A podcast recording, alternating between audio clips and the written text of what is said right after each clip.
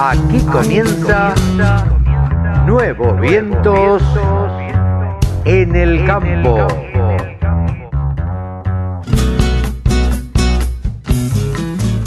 Hola, hola, hola, hola. ¿Cómo les va mis amigos? ¿Cómo andan? Aquí en una edición más de Nuevos Vientos en el Campo por la Radio del Campo.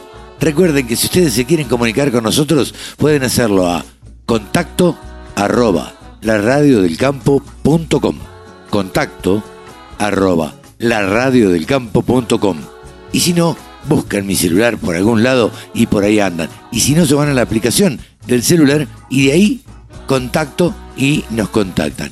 Lo que quieran, nos piden un tema musical, nos piden que hablemos de un tema en específico, eh, cualquier cosa que ustedes necesiten, ahí nos llaman. Cualquier novedad que tengan, nos las hacen saber por ahí.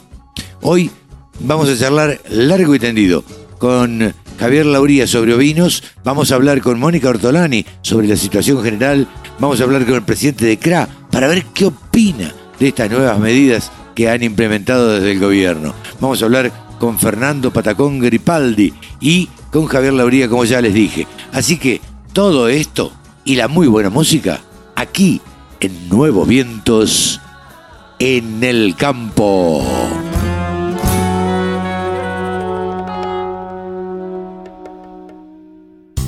La radio del campo.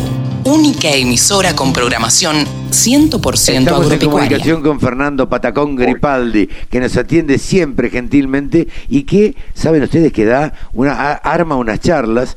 eh, bueno, en principio fue para ayudar a, a Sheila, una chica que, bueno, había sufrido un, un accidente y por suerte se está recuperando. Fernando, ¿cómo estás? ¿Qué tal? Buen día, Carlos. ¿Cómo andas vos? Todo bien, gracias a Dios. Pero muy bien. campaña de seguir ayudando a la Sheila con, con las charlas. Pero bueno, no hemos tenido oportunidad de charlar con Sheila por sus tiempos, porque andaba un poquito resfriada y, y demás. Ya, ya lo haremos en algún momento. Pero contanos, ¿se recibió Sheila finalmente?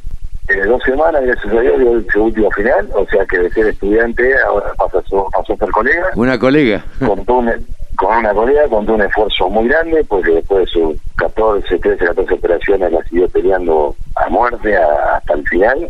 Y bueno, seguimos en esta campaña, como vos sabés, Carlos, de ayudarlo a través de las charlas eh, virtuales que damos, que bueno, lo que se recauda como inscripciones a beneficio de ella. Y como creo que te comenté alguna vez, una vez que terminamos con ella, la idea es armar con todos los colegas que hemos conformado este equipo una fundación para seguir ayudando a gente a través de esta, de esta movida, que es dar nuestras experiencias y nuestra hora de vida una vez por mes. ¿Cuándo es la próxima charla, Fernando? La próxima charla es el viernes 29 de septiembre, como siempre las hacemos 19 a 30 horas, vía virtual, y va a hablar José María Iranzo, que es un veterinario eh, que se dedica a todo lo que es la parte de aparatos locomotores en equinos, y justamente su disertación va a ser sobre el sobre aparatos locomotores en caballo. Bien, bien. La convocatoria está hecha. Te comprometemos para que nos mande los flyers para compartir en redes sociales y demás. Y este y bueno, y volveremos a hablar eh, pronto, Fernando. Dale, Carlitos, así va a ser, con todo gusto, y vos sabés que tus deseos son órdenes para mí, así que en cuanto te descuides te siga el flyer. Pero Te claro. el flyer a la convocatoria. Un abrazo grande, Fernando. Otro para vos, buen fin de semana, que tengas un feliz día de periodista agropecuario, viejo. Gracias, un abrazo grande. Fernando Patacón Gripaldi trabaja en San Juan y nos atiende siempre, nos atiende siempre y hace una obra espectacular. Has- ha pasado aquí en los micrófonos de la radio del campo Fernando Patacón Gripaldi. El sector agroindustrial es el que más mano de obra ocupa en la Argentina. Nos merecíamos una radio.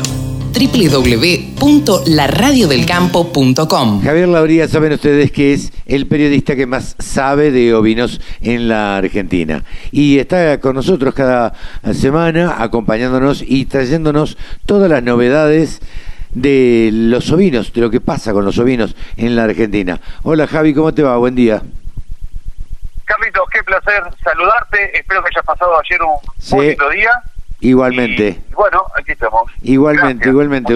un día más de eh, del periodismo agropecuario, que tanto hace por la Argentina, por difundir y comunicar todo lo que lo que sucede en el en el agro de, de nuestro país y en nuestro caso bueno tratando de transmitir también lo que pasa en el agro colombiano Qué bueno eso.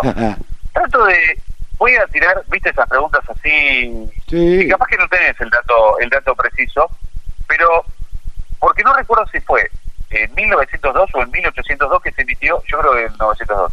El primer semanario, por eso se hace se hace el día del periodista agropecuario, el primer Sí. semanario de eh, el agro, Exacto. básicamente, no me acuerdo el título exacto.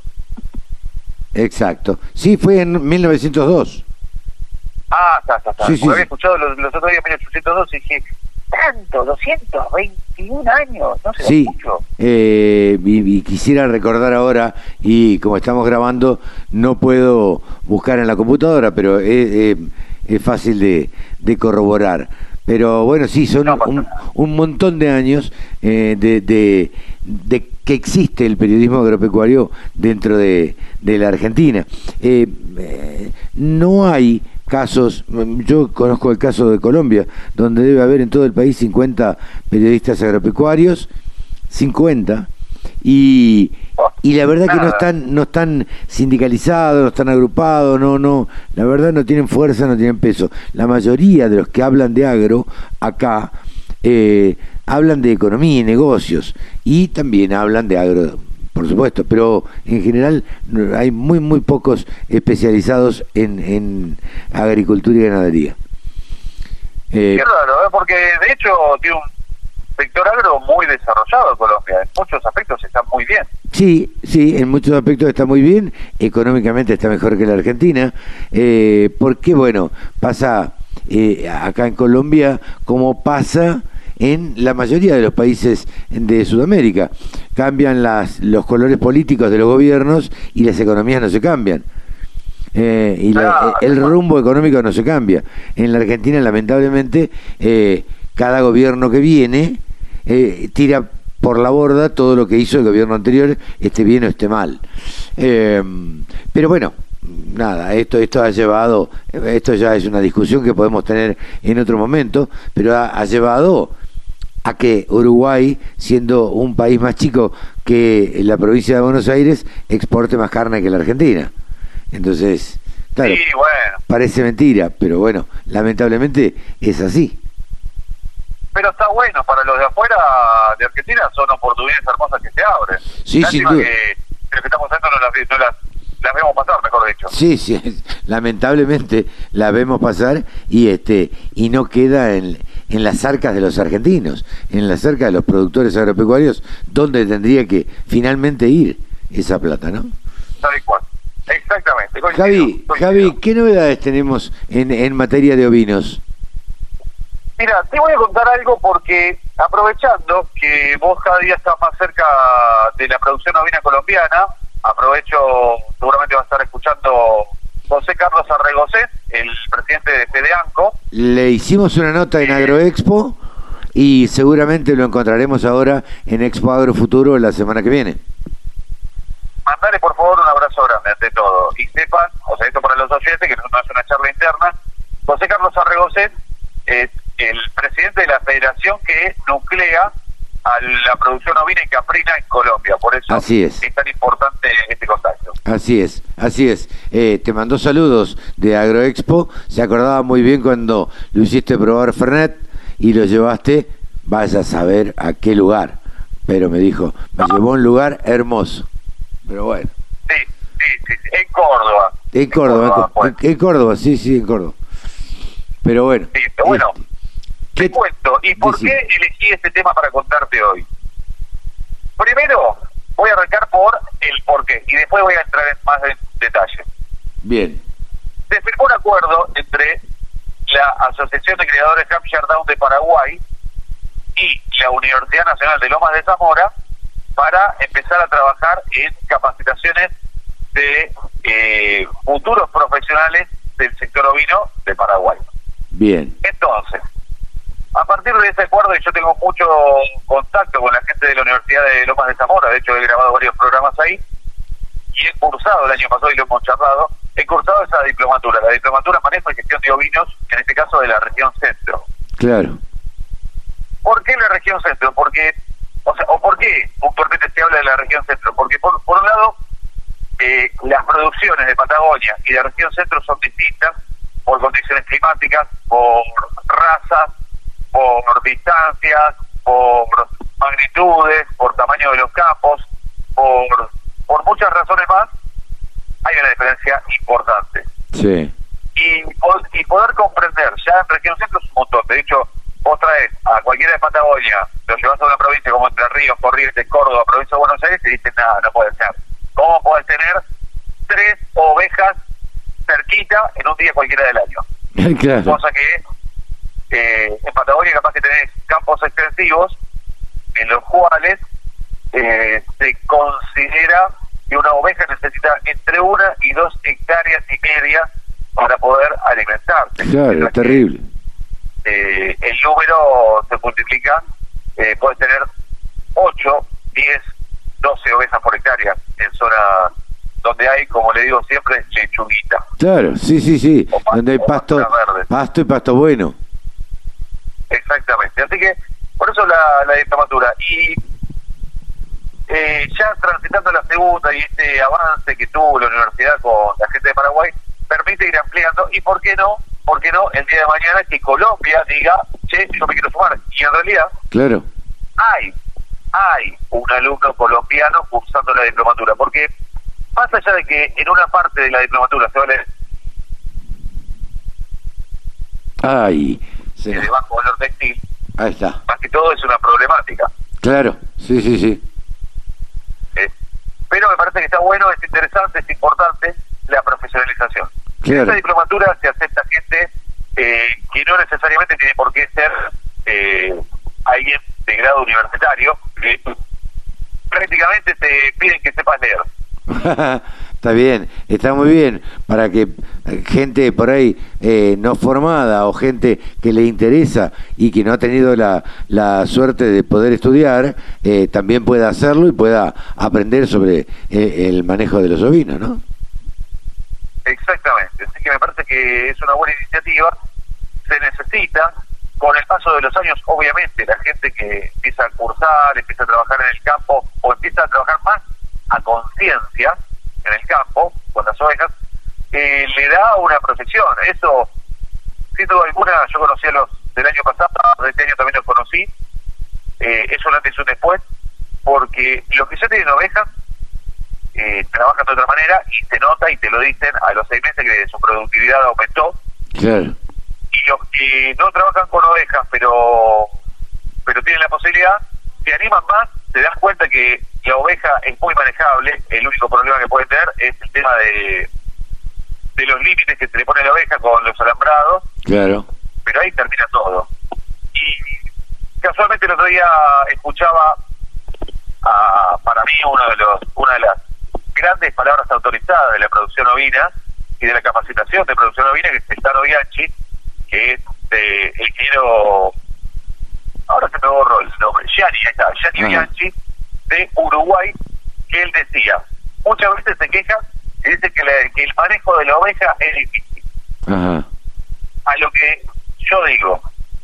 El manejo de, de cualquier producción es difícil cuando se la quiere hacer bien. Y sí, Pero una vez claro. que se la hace bien, deja de serlo. Y sí, totalmente, totalmente. Eh, Javi, ¿qué, ¿qué otros temas tenemos o han pasado en la última semana eh, en, en materia ovina? Hemos tenido un remate de la cabaña en Zapucay, que remató principalmente Genética Dorper, que está ubicada en Machagay, Chaco, eso es al centro, no, sí, sería un noroeste de, de Argentina, una zona de, en, en verano, temperaturas muy altas, Claro, eh, esto les cuento para el público que dice, "Y me sirve y el Dorper funciona bien. En realidad el Dorper es muy versátil, muy, muy versátil. Lo están eh, adoptando en Patagonia. Eh, yo, uno siempre imagina que para zonas cálidas porque es una raza de pelo. Este es que tiene eh, el cuerpo blanco y del cuello hacia arriba, claro, de la altura donde terminan los, las paletas, para imaginar las patas delanteras, hacia arriba es negro, o totalmente tanto. Hay el Dorper y el White Dorper. Ah. Eh, no tengo que entrar en detalle para no para no marearte con las razas, pero particularmente no tienen la misma la misma sangre y uno es una variante del otro, sino que vienen de formaciones distintas, de orígenes distintos, de razas, y por cuestiones de, de manejo, rusticidad y un montón de cualidades que los hacen similares, eh, se los se lo denominan similar. Claro. Black Dorper y White Dorper. White Dorper. Pero son dos razas distintas, hay que decirlo. Sí, sí, sí. Qué raro que se Así las, que- se las eh, trabaje juntas o se las eh, englobe bajo un mismo paraguas, siendo de razas distintas, ¿no? Claro, o sea, tiene, tiene una base similar, pero una parte de esas razas, uno tiene el Black Dorper, tiene el origen en el Black Persian. Ajá, Eso es lo que lo diferencia del White Dorper. claro. Entonces, eh, esa es la única distancia más importante. El resto se adaptan excelentemente bien a, a condiciones extremas, tanto de frío como de calor. Son muy, pero muy rústicos. Son animales que aparte no, no te causan problemas con el tema de la esquila porque como mucho le crece una lanilla arriba Claro. y esa lanilla después te, te la sacás y ya después deja de crecer, eh, que es una especie de una mezcla entre pelo y, y lana. Claro. Eh, Pero eh, la, mira la composición, ¿cómo? no te decía que la versatilidad se nota si hay ejemplares en el Chaco y hay ejemplares en Patagonia y la versatilidad tiene que ser muy grande. La rusticidad también.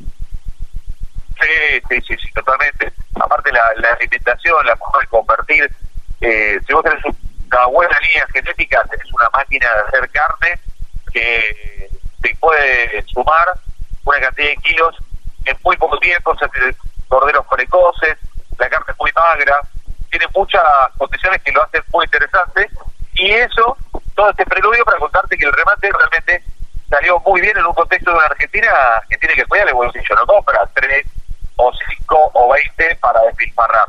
Claro, Compra sí, sí, sí. Y la cantidad de que necesita, como mucho, uno más.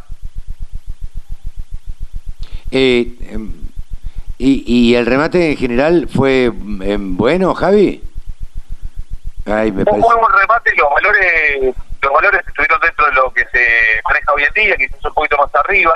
Eso de alguna forma también mar- marca una pauta de cómo se deberían pagar estos ejemplares. Es el noveno remate de la cabaña de Zapucay, noveno remate anual Elite. Esto significa, eh, y esto para esta raza es un montón, porque cuando nadie estaba haciendo remates, Orlando Bastalla, el titular de la cabaña, ya los estaba vendiendo, que hoy en día es el presidente de la raza Dorper, Ajá. por lo cual también eso eso muestra que está muy involucrado y un remate fluidos, se transmitió por streaming y, y también presencial en la sociedad rural de Pachagay Chaco. Realmente está bueno que, que se hagan remates. Yo estoy recontra a favor de los remates. Eh, una Argentina que necesita a nivel genético. Aplaudo cuando alguien decide vender su genética. Claro. Me parece brillante. Sí, sí, sí. De alguna manera está colaborando a, a que se difunda la raza y a que a que se, se desparrame dentro de la, de la Argentina, ¿no? Totalmente. Y en estos días también, aprovechando la ocasión, eh, se está vendiendo en forma particular de cabañas del impenetrable. También tiene genética Torper, White Torper, Over y Kalahari. Los últimos dos son eh, caprinos. Ajá. Y está sacando en forma particular durante cinco días, saca subasta de sus animales. Así que una venta particular, distinta modalidad que, que le viene adoptando hace varios años y funciona bien también en Mira. estos casos y genética sudafricana, 100% sudafricana. Trajo ejemplares en un principio, después trajo semi-infiones de Sudáfrica y con eso ha cosechado unos cuantos grandes campeones de Palermo. Mira vos. Eh, Javi, ¿cómo van las charlas Modovis? Muy bien, eh, la verdad que estoy contento, se viene el episodio 27. Qué grande, dentro 27 de ya. Dos martes. Sí, yo no puedo creer. Estoy, Viste que los proyectos muchas veces cuando vas a a cursos, Sí. eh, ¿cómo se llama?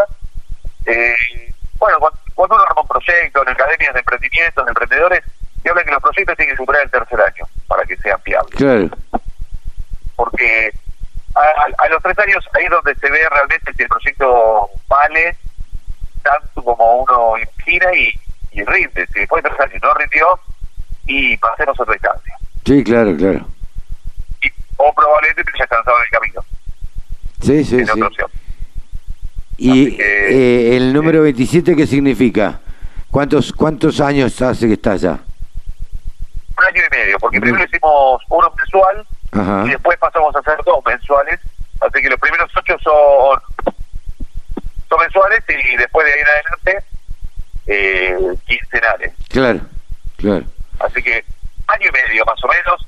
Eh, estamos en la mitad del, del camino para que se, Se consolide. se posicione y, y que me diga, que el pálpito diga sí, sí, sí, seguí o no, retirate, dedicate a otra cosa, hacete carpintero, algo por el estilo. Yo sé que vos sos una persona muy ordenada y muy prolija y muy organizada. Eh, dentro de dos semanas, ¿qué vas a tener? Dentro de dos semanas vamos a hablar, por un lado, Texel Uruguay, como, o sea, vamos a estar yendo a la, a la exposición en el Prado. Mirá, es dentro de una semana y voy a estar en el Prado y no me, no- me estoy olvidando. Ah, mira. Este, es una exposición hermosísima, la mejor exposición es la de es la Palermo de Uruguay. De Uruguay, claro. Sí, sí, sí.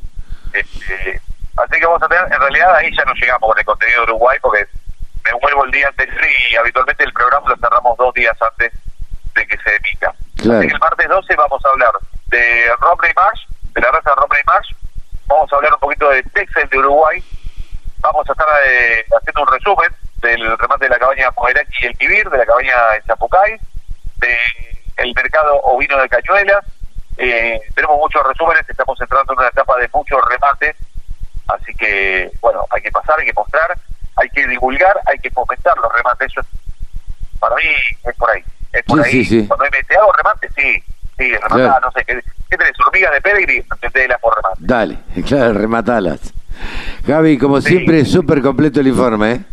Un placer, Carlitos. Igualmente. Y te deseo un excelente fin de semana. Buen fin de semana y nos estaremos viendo, si Dios quiere, la semana que viene. Dale, será un placer. Un Hasta abrazo pronto. grande. Javier Lauría, el periodista que más sabe de ovinos en la Argentina, ha pasado aquí en los micrófonos de la Radio del Campo. Con un solo clic, descarga la aplicación La Radio del Campo. Después, solo tenés que ponerte a escuchar tu radio. Estamos en comunicación ahora con Jorge Chemes, el presidente de CRA. Vino este, eh, hace apenas eh, un día o dos del congreso que se hizo de Sanidad en General Pico La Pampa. Hola Jorge, ¿cómo te va? Buen día. ¿Qué tal, Carlos? Buen día. Buen día para toda la audiencia. Gracias por la nota. No, por favor, eh, lo primero que queríamos saber, Jorge, es, han salido ustedes con documentos eh, en contra de las últimas medidas que tomó el gobierno. Eh, danos tu opinión, por favor, da- danos la palabra de CRA.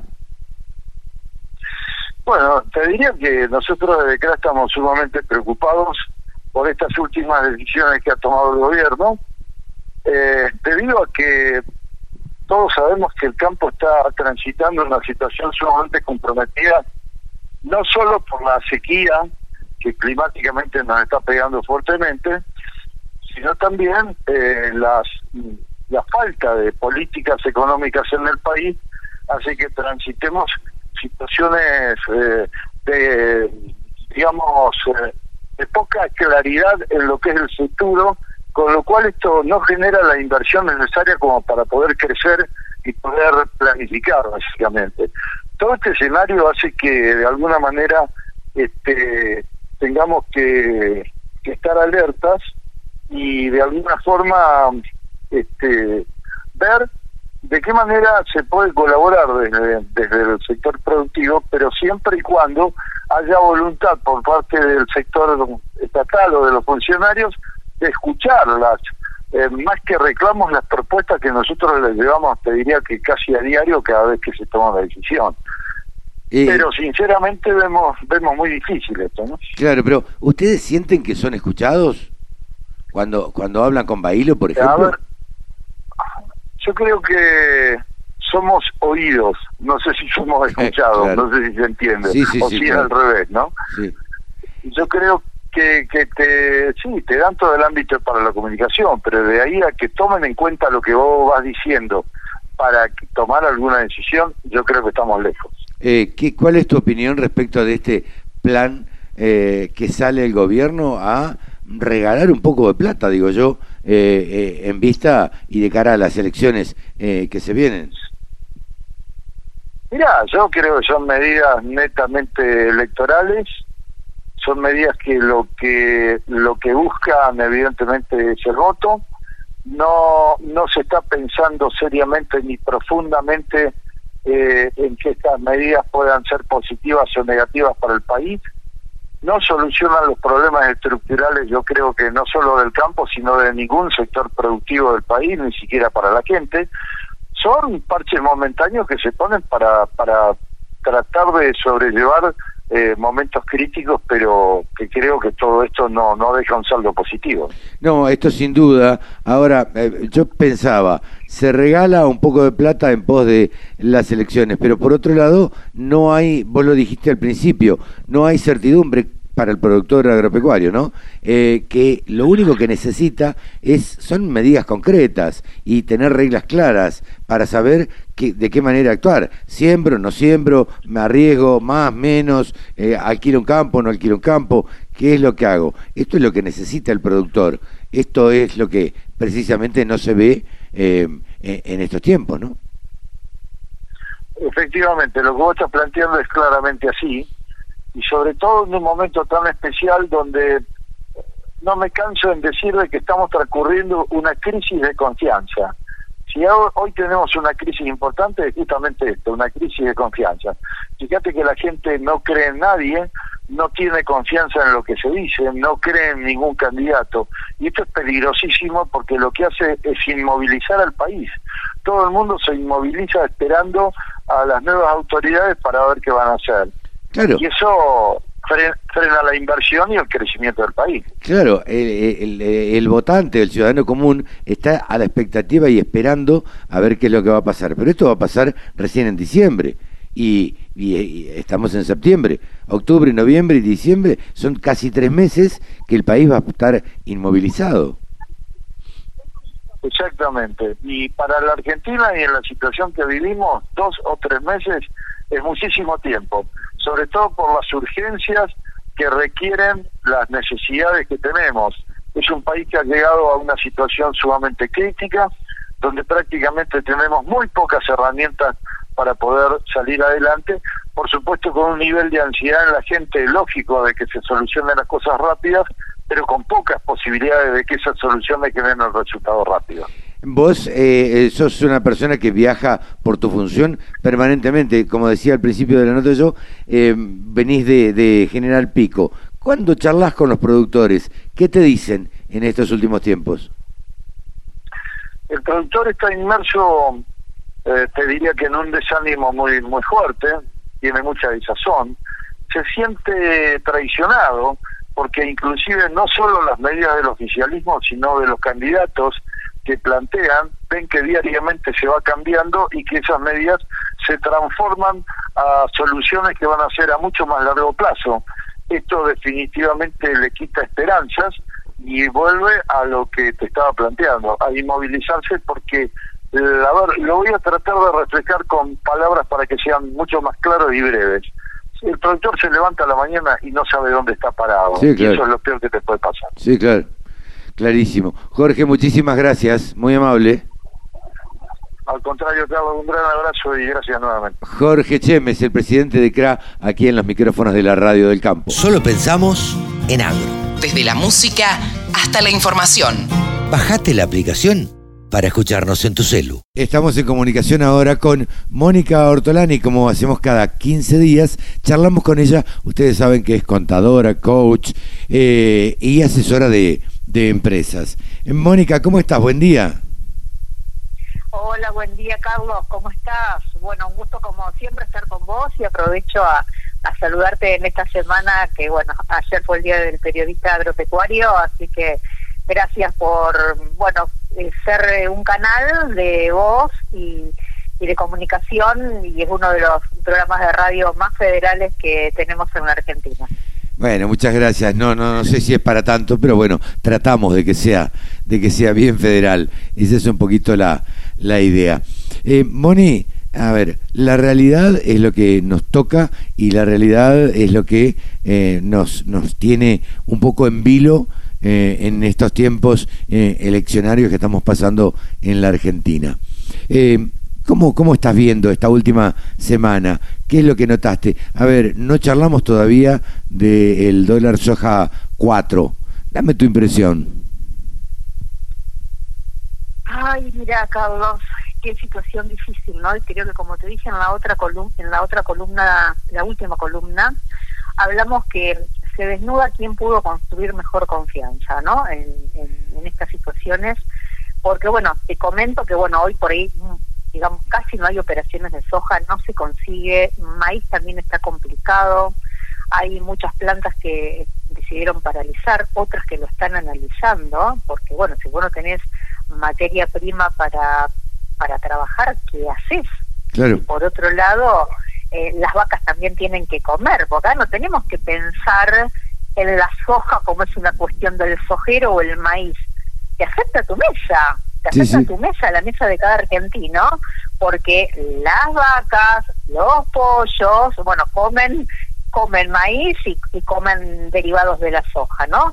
Entonces, vos fíjate la otra cosa, estábamos hablando de un dólar maíz que al final termina totalmente desdibujado por la actualización del tipo de cambio a 350 y, y hoy que bueno, estamos en una situación, digamos, si bien hay insumos que algunos se consiguen, hay otros que están muchas más demoradas las entregas por un, por un tema eh, cambiario. Y por otro lado, viste, hay gente que consigue por ahí los insumos por, precisamente por esa confianza, pero por ejemplo, están, están entregando alimento balanceado sin precio, porque la vaca tiene que comer. Sí, claro. Y a la Eh, vez, ¿cómo haces para, para cobrar, para, eh, digamos, eh, para después poder, recuper- digamos, recuperar esa mercadería que vos estuviste vendiendo, esa, esa materia prima que vos estuviste moliendo? Entonces, a mí lo que a mí más, te digo, me preocupa es cómo llegar de acá a diciembre. claro. Porque eh, ¿quién eh, aguanta esto? Eso es preocupante. Entonces, quien pudo construir confianza medianamente va, sigue operando. Pero ¿hasta cuándo?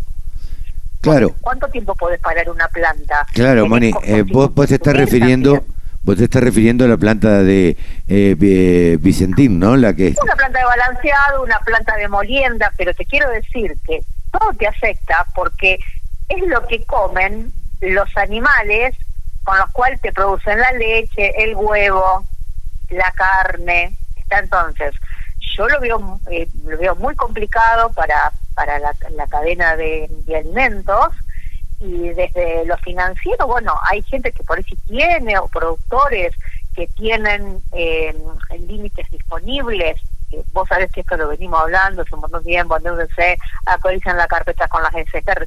Bueno, ten- si tienen todavía límite en pesos disponibles, son tasas, digo, vos la tasa implícita de evaluación a noviembre diciembre, te supera el 300%. Después, si querés, te paso un gráfico para que lo puedas, lo, si lo querés compartir Lo con- algunos contactos.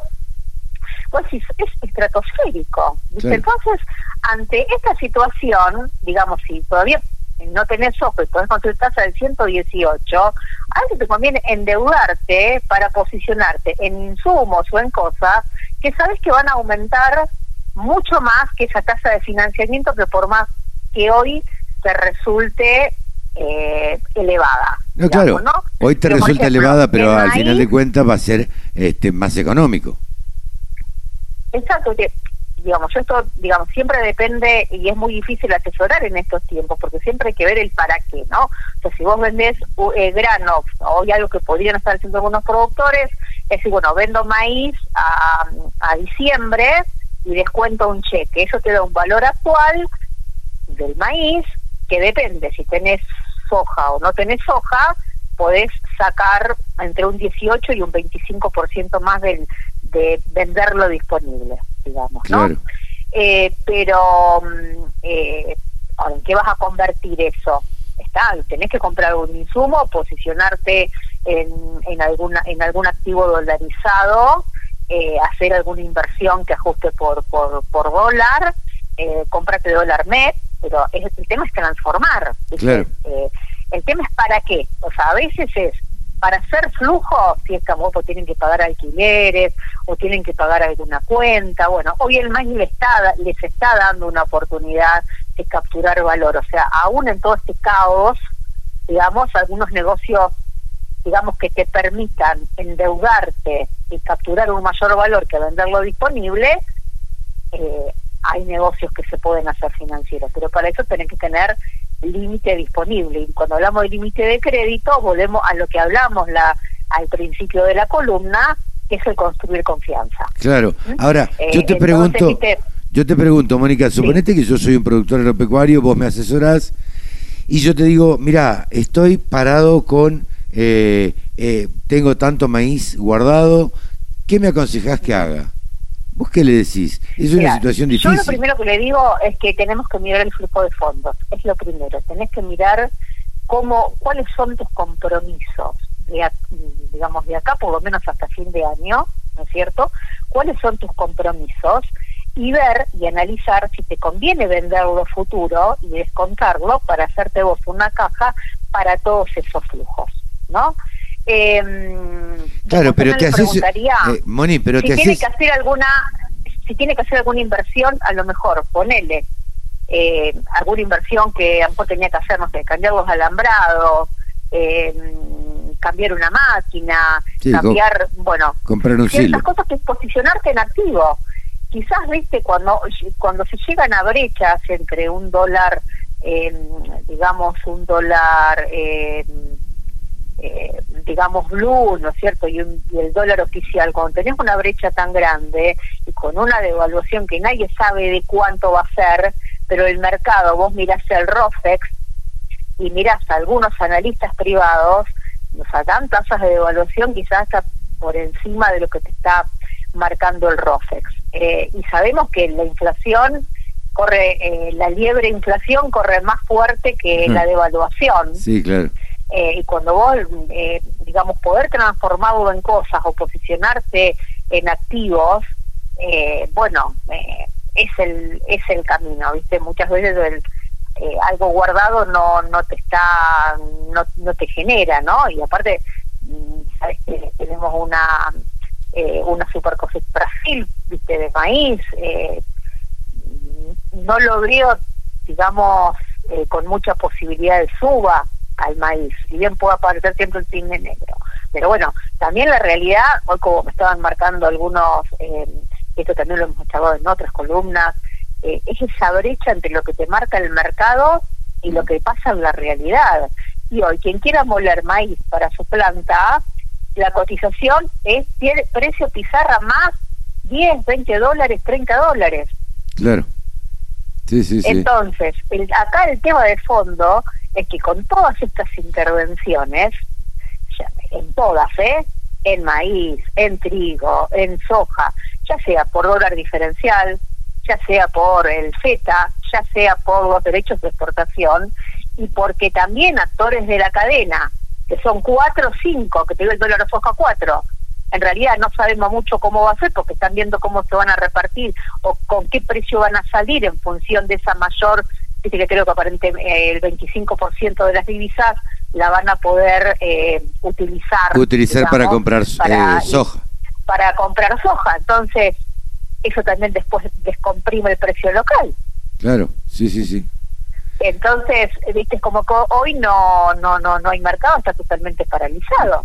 Pero el que quiere conseguir, no sé, la materia prima para seguir dándole de comer a la vaca o alimentar su planta, la, la realidad es que no es el precio de pizarra o el precio eh, que, que vos ves en las pantallas. En la realidad pasa otra cosa. Claro. Sí, sí, la verdad se rompió el mercado, se rompieron las brújulas, se rompieron las referencias y lo único que todo esto genera es alterar los vínculos de los actores de la cadena de un montón de cuestiones que ya estaban dadas por sentadas que funcionaban bien. Claro estamos discutiendo con los alquileres, estamos discutiendo con... El, o sea, vos tenías una brújula de mercado que era un precio de referencia. ahora es el precio que vos puedas conseguir. Claro. Sí, sí, pues, no, no hay referencia de precios, lamentablemente, eh, pero en nada. O sea, yo lo he charlado eh, incluso fuera del país con gente, decía, ¿y ustedes cómo hacen? Y la verdad es que no sabés cuál es el precio de, de las cosas, porque no hay una referencia. No hay una referencia, entonces ahí es donde, donde se genera eh, la mayor incertidumbre, digamos. Sí, sí, sí, tal cual. Así, bueno, y hoy tenemos tasas, viste, tan elevadas de tanto desde el punto de vista a lo mejor de alguna inversión como del financiamiento. Yo cuando a principios de año, en febrero marzo, hablaba de que la casa se iba a ir por encima del 200, me dijeron que esta, esta está loca. Pero realmente, o sea, la inflación es eh, es, es, es una, eh, una tasa que no es directa, una tasa que es acumulativa, capitaliza. Claro. ¿no? Eh, y esto también se han habido muchos bancos que han dicho, sí, saca un préstamo al 116 pues te capitalizan los intereses mensuales. Entonces la tasa te va al 200 y pico. Entonces, ¿cómo hoy capitaliza la tasa, tanto en una inversión como en el financiamiento? Es fundamental que esto el productor lo esté mirando, porque si no, cuando tenga que sacar del bolsillo para honrar ese compromiso, y se va a encontrar con sorpresas que, no esperaba. Moni, eh, te comprometo a que eh, la próxima vez que charlemos, hablemos de los fondos comunes de inversión. ¿Te animás? Por supuesto, por supuesto, por supuesto. Hablamos la próxima. Muy bien. Buen fin de semana, Mónica, y muchísimas gracias como siempre. Un abrazo, Carlos, gracias como siempre a vos. Mónica Ortolani, titular de tónicaonline.com.ar, ha pasado aquí en los micrófonos de la Radio del Campo. Exposiciones, muestras, rurales, novedades. Toda la información en la radiodelcampo.com. Así llegamos al final de una edición más de Nuevos Vientos en el Campo. Nos despedimos hasta la semana que viene. Chau, chau, chau. Que lo pasen bien.